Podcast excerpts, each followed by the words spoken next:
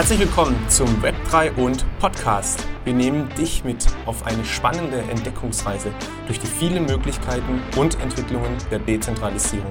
Wir geben Einblicke in potenzielle Veränderungen von Unternehmen, Organisationen und Gesellschaft. Deine Hosts sind Isabel Welpe und Jonne Luca Hack. Und jetzt viel Spaß mit der heutigen Folge. Hallo zusammen und willkommen zur ersten Folge unseres Podcasts. Wir sprechen heute über die Grundlagen des Web 3 und die Abgrenzung zum sogenannten Web 1 und Web 2. Wir gehen kurz auf die Technologie Blockchain ein und stellen mögliche Anwendungen innerhalb des Web 3 vor. Die heutige Folge beschäftigt sich also mit den Grundlagen des gesamten Themas Web 3 und in den kommenden Episoden gehen wir dann auf weitere Teilaspekte ein. Und damit starten wir direkt in unser Gespräch. Hi Isabel. Ah, hi Jonne. Was ist denn das äh, Web 3 für dich und wie hat es sich in den letzten Jahren entwickelt? Hm. Web 3 für mich ist eigentlich die nächste Phase oder die nächste Schicht, ähm, der nächste Zyklus des Internets, äh, wie wir es kennen. Mhm. Und ähm, wenn man jetzt mal zurückblickt, ähm, ich weiß nicht, wann, wann deine ersten Erinnerungen sind an Begegnungen mit Computern. Ich kann mich erinnern, als sehr kleines Kind wurde ich mal in ein Rechenzentrum mitgenommen. Das waren also riesige Rechner. Ich glaube, die haben wahrscheinlich heute sozusagen minimale äh, Leistungen vollbringen können. Aber das war, glaube ich, die Ära so der, der Hardware und der Mainframes. Und dann kam ja irgendwann der Personal PC, dann hatte man so einen Atari-Computer daheim. Und ja, die letzten 10, 15 Jahre sind wir ja mit den Plattformen und Netzwerkunternehmen alle vertraut geworden, die ähm, GAFAs und MAFAs der Welt, Metas, mhm. Amazon, Facebooks. Und äh, interessant ist, technisch ist die nächste Generation schon da des Internets, aber so richtig angekommen in den Unternehmen, in den Geschäftsmodellen und im täglichen Nutzen ist sie erst bei, bei, den, bei den Vorreitern, bei einer Minderheit. Dann lassen wir es noch einmal vielleicht kurz runterbrechen. Was ist dann das Web 1, was das Web 2 und was dann eben jetzt das neue Web 3? Ja, Web 1 ähm, war ja sozusagen die, die Anfänge des Internets in den 1990ern, oder? Da, also da hatte man Webseiten, die unglaublich langsam geladen hatten und ähm, wo man entweder telefonieren konnte oder in, ins Internet gehen konnte.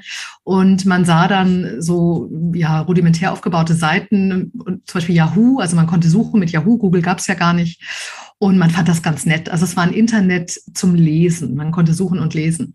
Genau. Und äh, dann irgendwann kam ja Web 2, also kamen Anwendungen, die, ich glaube, der Netscape-Browser war da ganz entscheidend, die das bequem und einfach gemacht haben, ähm, im Netz äh, nicht nur zu suchen und zu lesen, sondern auch selber zu schreiben, also Content, äh, Inhalte zu generieren. Und ja, da, da sind wir heute noch quasi. Und jetzt kommt eben Web 3.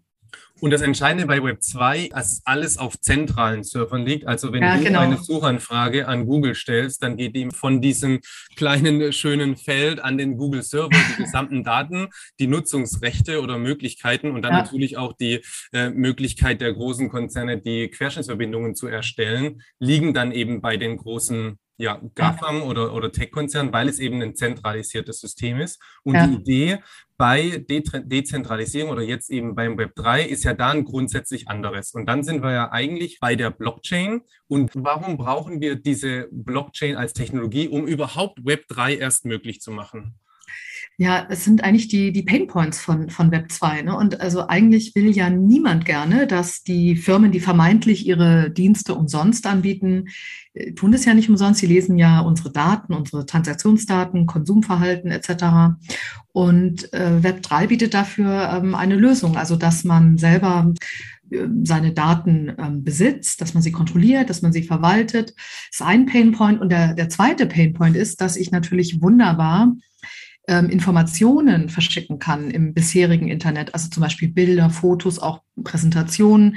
Aber ich behalte ja immer auch eine Kopie. Also der Satz, den man oft hört, ja, ich schicke dir dann meine Folien, der ist ja eigentlich nicht richtig, weil ich schicke eine Kopie der Folien. Ich behalte ja die Folien in der Regel auch. Und bei Folien ist es unproblematisch, aber wenn ich jetzt mein Apartment mehrfach verkaufe oder Geld mehrfach verschicke, dann ist das schon problematisch.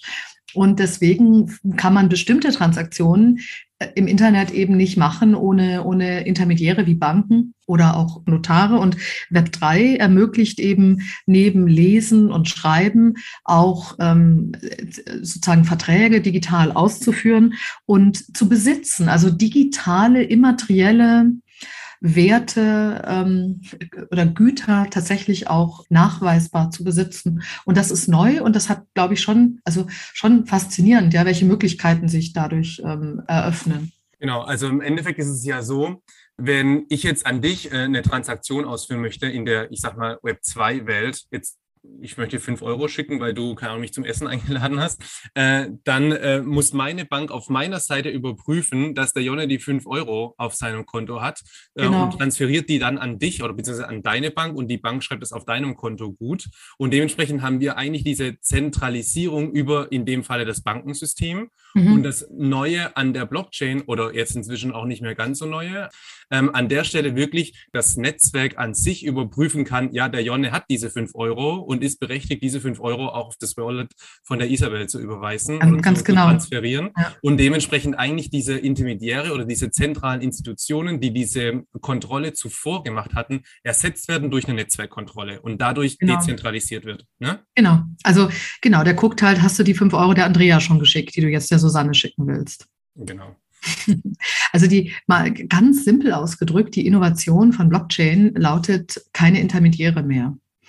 Und äh, das ist in manchen Industrien schon bedeutsam. Also äh, zum Beispiel, wenn wir uns mal überlegen, dass es wortwörtlich billiger und schneller ist, Bargeld abzuheben am Bankautomaten, in ein Paket zu stecken und dann per FedEx nach China zu schicken, als es ähm, per Banküberweisung transferieren zu wollen, dann wird einem klar, da gibt es also ein Potenzial für Verbesserung oder, oder Disruption.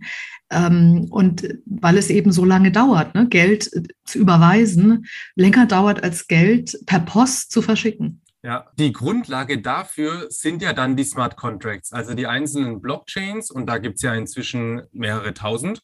Die sind ja dann basierend auf unterschiedlichen Smart Contracts. Und wie funktioniert jetzt ein Smart Contract oder was ist das Besondere an diesem smarten Vertrag? Hm. Na, ich glaube, die Automatisierung durchs Internet haben, haben wir ja viel digitalisiert. Wenn man jetzt mit Airbnb irgendwo hinreist, dann kann man online Zimmer buchen. Aber es gibt meistens in, in, dem, in dem Web 2, in dem wir sind, immer noch ein Element, wo Menschen ins Spiel kommen, die uns einen Schlüssel aushändigen oder die kontrollieren ob wir die richtige Person sind, ob wir das Apartment richtig hinterlassen haben, etc. Und die Idee von, von Blockchain und Smart Contracts ist, glaube ich, noch ein weiterer Automatisierungsschritt, Menschen möglichst nochmal weiter herauszunehmen, dadurch Transaktionskosten zu senken, ähm, Angebote 24 äh, Stunden am Tag verfügbar zu machen. Und ähm, die schönste Analogie, finde ich, für so einen Smart Contract ist eigentlich ein Verkaufsautomat, der ja an vielen Bahnhöfen steht, wo man sich äh, Schokolade oder, oder einen Softdrink äh, kaufen kann, wenn man Geld einwirft und die richtige Nummer drückt. Und das ist eigentlich ein, ein nicht digitaler, also ein, ein physischer äh, Smart Contract, weil die Regeln dafür, welches Getränk oder welche Schokolade ich kriege, die sind einprogrammiert in den Automaten. Und wenn ich nicht genug Geld einwerfe, dann kriege ich eben das, was ich will, nicht. Wenn ich zu viel Geld einwerfe, kriege ich Rückgeld. Und so ein Verkaufsautomat, ähm, ja, ersetzt eben dann den Kiosk. Und ein Kioskbetreiber, der da persönlich stehen und verkaufen muss, der ist 24 Stunden am Tag verfügbar, senkt Transaktionskosten und man muss auch nicht mehr irgendwo unterschreiben. Und ähnlich ist das auch äh, beim digitalen Smart Contract, nur dass das natürlich alles ähm, dann äh, in, in Code ähm, hinterlegt ist. Und besonders spannend finde ich persönlich immer die Verbindung zwischen jetzt digitaler Welt und realer Welt und die findet ja über Sensoren statt. Also wenn wir Sensoren haben, die messen, ob eine Maschine funktioniert, ähm, wie das Wetter ist, äh, ob äh, ein Zug verspätet ist. Und dann kann man durch die Messung in der realen Welt ähm, Verträge automatisch auslösen und ja, das macht dann weniger Arbeit, als immer hinterher zu telefonieren und zu sagen, ah, wir haben doch da einen Vertrag. Ich möchte jetzt mal dies und das Recht gerne durchsetzen. Ja, und das Spannende, was ja noch dazu kommt, und deswegen finde ich, passt dieses Bild von diesem Getränke- oder Snackautomaten mhm. so gut. Es ist halt auch transparent. Also während in Web 2 genau, ja. und in der Zentralisierung äh, viele der Codes einfach äh, eine Blackbox sind. Also ich weiß nicht genau, wie der Google-Algorithmus meine, meine Suche personalisiert oder äh, der Instagram-Algorithmus mir die persönliche Ads ausspielt. Ist halt das, wenn ich ein gewisses IT-Wissen äh, mitbringe, ist es eben möglich, die Smart Contracts auf der Blockchain auch wirklich lesen zu können und dementsprechend auch zu wissen, auf was ich mir hier einlasse ich muss sozusagen dem Code vertrauen, aber den Code kann ich mit gewissen, ja, mit einem gewissen Wissen ablesen, während ich auf der Web 2 Seite eigentlich dem Unternehmen vertrauen muss und einfach vertrauen muss, dass die mit den Daten, die ich ähm, an der Stelle mhm. ja zur Verfügung stelle, auch wirklich so umgehen, wie sie es in ihren, in ihre AGBs im Endeffekt ähm, mhm. angeben. Ne? Ja, genau. Also ja, die Datensilos, ne, dass eigentlich jede Firma in Web 2 meine Kontakte speichert, meine, meine Daten, meine Transaktionen, meine Bilder etc. in irgendeinem Datensilo speichert und, genau. Und äh, darauf Zugriff hat. Oder auch die Tatsache, dass man für jede jede Dienstleistung oder jedes Unternehmen, mit dem man interagiert, einen eigenen Nutzernamen und ein eigenes Passwort anlegen muss. Also wann hast du das letzte Mal irgendwo vorgesessen und gedacht, wie war denn jetzt der Nutzername und das Passwort, das ich hierfür angelegt habe? Ne? Das ist ähm, Web 2. In Web 3 wird es anders sein. Da wird man sein ähm, ja, Public Wallet haben und äh, sich mit dem äh, verbinden äh, im Frontend äh, mit äh, Unternehmen oder, oder Dienstleistungen, aber eben selber die eigenen Bilder, die eigenen Daten verwahren und selektiv Zugriff gewähren. Ähm, Unternehmen, um bestimmte Dienstleistungen und Produkte in Anspruch zu nehmen. Ja, das ist, glaube ich, echt entscheidend an der Stelle zu verstehen. Das, was in, äh, in der alten Webwelt das E-Mail-Konto und, und der E-Mail-Zugang war, das wird eben ersetzt durch den sogenannten Wallet. Da, glaube ich, kommen wir in zukünftigen Episoden auch nochmal im Detail darauf zu sprechen. Aber im Endeffekt einfach wie ein persönlicher Geldbeutel, in dem die unterschiedlichsten digitalen Güter tatsächlich mhm. eindeutig ähm, zugeordnet auf die jeweiligen, auf den jeweiligen Wallet dann ja im Endeffekt liegen und auch von allen auf der Blockchain einsehbar sind. Ne? Also genau, ich kann von genau. jedem äh, Wallet, der derzeit auf der jeweiligen Blockchain liegt, sehen, welche digitalen Güter dort liegen und ähm, dementsprechend ist an der Stelle natürlich transparent. Wie dann allerdings der Wallet zu der natürlichen Person oder einer Organisation verknüpft ist, da gibt es dann eben unterschiedliche Möglichkeiten der Pseudonymisierung, Anonymisierung und so weiter. Ja, genau. Also das ist eben das Schöne an Web 3. Ne? Während Web 1 und 2 nur Lesen bzw. Lesen und Schreiben waren, ermöglicht Web 3 eben eine neue, andere Form von Besitzen. Besitzen der eigenen Daten, Besitzen ähm, allen dessen, was ich mir mal irgendwo in der Anwendung erarbeitet habe und das auch mitzunehmen.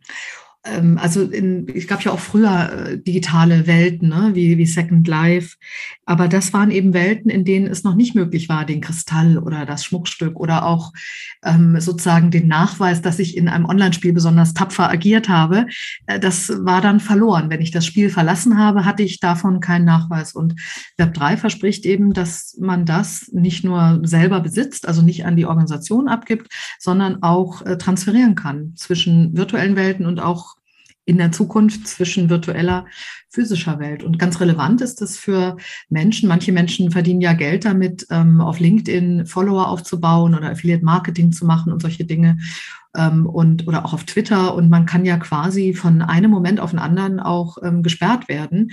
Und man stellt dann fest, ah ja, also meine mein Sozialkapital mal ökonomisch ausgedrückt, die eigenen Follower, die gehören mir ja gar nicht, ähm, ich kann die gar nicht mitnehmen. Und in einer Web 3 Version von Twitter wäre das eben so, dass man selber und nicht die Organisation eine direkte Beziehung äh, und einen direkten Kontakt an, an den eigenen, an eigenen Sozialkapital, an den eigenen Followern hätte. Und das, glaube ich, wird schon viele interessieren. Ähm, und wenn es da neue Produkte gibt, die das ermöglichen, auch dazu vielleicht bewegen, dann auf ein Web3-Angebot zu wechseln. Genau, also gerade alles, was mit Gemeinschaft und Communities und wie Communities organisiert werden können. Jetzt gerade in Web 2 muss ich ja häufig den Regeln zustimmen von dem Dienst, den ich nutzen möchte, während ich genau. in Gemeinschaften von Web 3, je nachdem, wie stark ich mich einbringe, die Möglichkeit besitze, diese Organisation oder der, den Teil der Gemeinschaft natürlich dann auch irgendwo den Teil der Gesellschaft selbst mitbestimmen kann. Mhm. Durch wie Tokens innerhalb der Gemeinschaft verteilt sind, wer wie viele, ich sag mal, mhm. Mitstimmungsrechte hat und wie diese dann innerhalb der Gemeinschaft auch neu mhm. ausgeschüttet werden können und so weiter. Da glaube ich, kommen wir in den kommenden Folgen mal noch detaillierter drauf, gerade wenn wir über DAOs sprechen und wie dort dann unterschiedliche Besitzrechte, Abstimmungsrechte und dann auch Veränderungen dieser Organisation tatsächlich im Code ja festgeschrieben sind und dementsprechend durch Abstimmungsverhalten dann auch äh, wirklich die Organisation ja weiterentwickelt wird, sage ich mal. Mhm, genau. Ich habe vor einigen Jahren schon mal zum Thema das demokratische Unternehmen Konferenz gemacht und wir haben auch ein Buch dazu geschrieben. Und das Thema war damals also sehr beliebt. Die Menschen wollten das, haben wir deutlich gespürt. Und gleichzeitig gab es wenig reale Beispiele in äh, den Organisationen und Unternehmen, wie wir sie kennen, dass die besonders demokratisch wären. Aber durch Web 3 und die, die Komponente von Web 3 der DAOs, ne, Decentralized Autonomous Organizations, kommt diese Idee einer demokratischen Organisation nochmal ganz anderen Rückenwind, weil die Idee von der DAO ist tatsächlich, dass jeder, der da ein Membership und Governance Token hat, auch ganz demokratisch mitbestimmt über die Organisation. Genau. Jetzt, ja. wie sieht das denn in der Realität aus? Wie weit sind wir denn in dieser ganzen Adaption? Weil jetzt sprechen wir darüber, Bitcoin, glaube ich, ich, der erste Blog irgendwie 2009. Also Blockchains sind jetzt doch schon etwas länger mit uns unterwegs. Aber wo würdest du sagen, wo stehen wir jetzt in dieser Entwicklung von Web3 und wie können wir das vielleicht vergleichen zu den Entwicklungen, die wir zuvor in der Transformation von Web 1 zu Web 2 durchgemacht haben? Ja, also die Frage haben sich, glaube ich, viele gestellt schon und ähm, man kann eine Technologieadoption versuchen zu quantifizieren und zu, zu berechnen. Und im direkten Vergleich der Entwicklung der Internet-Einführung von Web 2 zwischen 1992 und 2006, wenn man also da vergleicht, Internetnutzer und äh, Nutzer von Web 3, dann kommt man so beim Jahr 1998 heraus. Und oh, wow. das ist deswegen ganz interessant, weil ich kann mich erinnern, dass ich 1998 mal das Internet gezeigt bekam, das es damals gab und nicht sehr beeindruckt war, weil das eben eine Yahoo-Suchzeile war. Gab ja noch kein Google Google und dachte, naja, ist ganz nett, kann man irgendwas suchen, aber wer braucht denn das? Und ich denke, viele Menschen heute denken so wahrscheinlich auch über Web 3 und, und Tokens und DAOs und das Metaverse und Kryptos. Und wenn es sich ähnlich äh, entwickelt wie, wie Internet 2, dann würden wir jetzt die nächsten zehn Jahre ein, eine ganz rasante Adoption sehen und vielleicht eine ähnliche Disruption der aktuellen Marktführer und ihrer Geschäftsmodelle. Mhm. Ähm, was sind vielleicht Hindernisse, die uns noch daran hindern, dass diese Adaption schneller vonstatten geht? Hm, ja, also ich ist ja, glaube ich, immer so, es geht über Convenience, ne, dass mhm. es irgendeine Applikation braucht, die ganz einfach äh, zu bedienen ist. Ähm, das, das, das, ist das eine. Das andere, was glaube ich auch hilft, auch gerade ähm, Web 3 sehr hilft, das ist, wenn es, wenn die Menschen verstehen, ganz einfache Dinge verstehen der Technologie und ähm, sie auch anwenden. Und das waren, glaube ich, im letzten Jahr die, die NFTs, ja, über die wir bestimmt auch nochmal sprechen, die Non-Fungible Tokens, also Bilder, ähm, die aber im Unterschied zu irgendeinem Bild ein, sozusagen einen, Hash haben, eine, einen alphanumerischen Code, mit dem sie äh, eindeutig hinter hinterlegt sind, also nachweisbar, mir gehört das Bild. Ihr könnt zwar viele Kopien haben, aber nur ich habe das Original. Und viele Stars haben das ja ähm, aufgegriffen. Und ich glaube, dadurch kommt das an bei den Menschen, ne? wenn Madonna das postet oder, oder Heidi Klum oder, oder Paris Hilton. Und äh, also das hilft auch für jetzt einen Bereich äh, von Web3. Aber es wird bestimmt ein Unternehmen, äh, Unternehmer, Unternehmerinnen geben, die eine App entwickeln, die dann diese Technologie auch zunehmend äh, dem Massenmarkt erschließt. Also genug Venture Capital Funding fließt ja in, in den, in den Web3-Markt, hat sich verachtfacht von äh, dem letzten Jahr und auch weitere Signale, wenn man also institutionelle Investoren fragt, ist die Erwartung, äh, dass, dass dieser Markt, dass diese Geschäftsmodelle in den nächsten Jahren weiter stark wachsen. Also ich verstehe jetzt, Isabel, was du meinst zu den unterschiedlichen Themen und wo wir da vielleicht stehen in der aktuellen Entwicklung. Aber wenn ich jetzt so mein tagtägliches Leben mir anschaue, wo würde es denn jetzt für mich wirklich einen, großen Mehrwert bieten, dass ich jetzt über ein dezentrales System kommuniziere und nicht über ein zentrales? Ja, ich glaube, was es gibt ja schon Piloten, dass du zum Beispiel, wenn du dir einen Scooter mietest oder, oder äh, so ein Leihfahrrad oder ein Leihauto, dich nicht mehr neu registrieren musst und deinen Nutzernamen eingeben und deine Kontodaten hinterlegen, was man halt typischerweise macht, wenn man sich registriert, sondern dass du das aus deinem Personal Data Pod quasi zur Verfügung stellst. Ne? Also du trägst das mit und ein Unternehmen darf dann darauf zugreifen. Also es ist einfach, spart Zeit, es halt, macht das Leben bequemer. Oder ein Beispiel, auf das ich persönlich warte, ist, ähm, vielleicht kennt es, kennt es auch der ein oder andere, also wenn man Bahn fährt, ist es ja manchmal so, dass die Bahn äh, verspätet ist. Also man kauft ein Ticket, sagen wir mal für 100 äh, Euro und ähm, dann ist die Bahn verspätet, aber man kriegt äh, keinen Euro zurück, jedenfalls nicht automatisch. Und das wäre in einem Smart Contract, ähm, könnte man sich vorstellen, dass man ein Ticket kauft und man kann ja relativ gut messen, ähm, wann die Bahn in welchem Ort ankommt. Und für jede verspätete Minute würde dann automatisch, da müsste man gar nichts tun, für 50 Cent oder welcher Betrag auch immer, zurückgebucht aufs eigene Konto.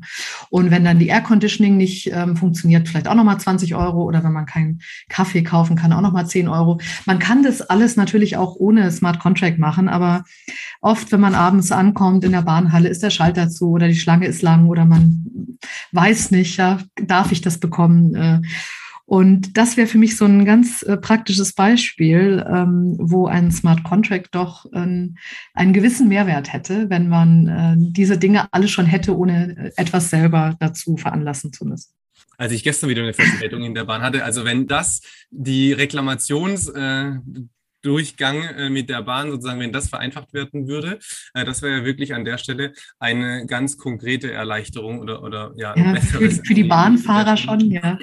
Und das Spannende daran ist ja dann, dass die Community, in dem Fall jetzt natürlich alle Bahnfahrer, auch wirklich sehen würden, zu welchen Konditionen nutzen sie denn jetzt diesen mhm. Service. Stimmt, äh, ja. Und dementsprechend, bevor ich diese Bahn, in diese Bahn steige, an der Stelle haben wir jetzt vielleicht so ein gewisses Konkurrenzproblem, aber bevor ich diesen Service nutze, weiß ich, auf welche Konditionen Konditionen ich mich einlasse. Und ähm, es ist auch festgeschrieben, dass diese Konditionen einfach durchgesetzt werden, weil sie eben klar nachweisbar sind, dass an der Stelle eben ja. die Bahn jetzt wahrscheinlich zu spät kam. Genau, ist ähnlich auch mit Versicherungsunternehmen, wenn ich jetzt meinen äh, mein Garten gegen Frost versichere oder mein, meine Landwirtschaft und der Deutsche Wetterdienst stellt halt fest, in dem Gebiet war Bodenfrost, bestimmte Temperatur unterschritten, vier Tage am Stück, dann wird der Versicherungsfall ausgelöst. Da muss ich also nicht äh, sozusagen Papierkram ausfüllen, mich darum kümmern, also bei all den Dingen, wo man messen kann, ne, entweder über Sensoren oder über andere äh, Messgeräte, bietet äh, eine Web3 Automation Vorteile, indem sie Dinge schneller, effizienter macht, äh, Transaktionskosten senkt. Mhm. Super, dann haben wir doch jetzt in der ersten Episode doch schon einige Themen abgegrast. Es sind jetzt einige Begriffe gefallen wie NFTs, DAOs, DeFi ist noch so ein Thema, was häufig in dem Kontext fällt, die wir in den nächsten Folgen und Episoden dann ähm, ja einfach nochmal aufrollen wollen und äh, uns so zusammen einfach diesem ganzen Themenfeld nähern wollen. Dann bis zum nächsten Mal. Tschüss. Vielen Dank für deine Zeit in dieser Folge. Wir haben einige Folien vorbereitet, die auch die Grundlage für diese Episode waren. Und diese kannst du dir kostenlos auf unserer Homepage web3n.de herunterladen. Außerdem freuen wir uns natürlich jetzt gerade am Anfang unserer Podcast-Reise über dein Feedback. Wenn es dir gefallen hat, dann folge uns, abonniere uns und teile uns mit allen, die von Web3 hören sollen. Und denke immer daran, Web3 kommt und es kann dir gehören. Werde Teil davon.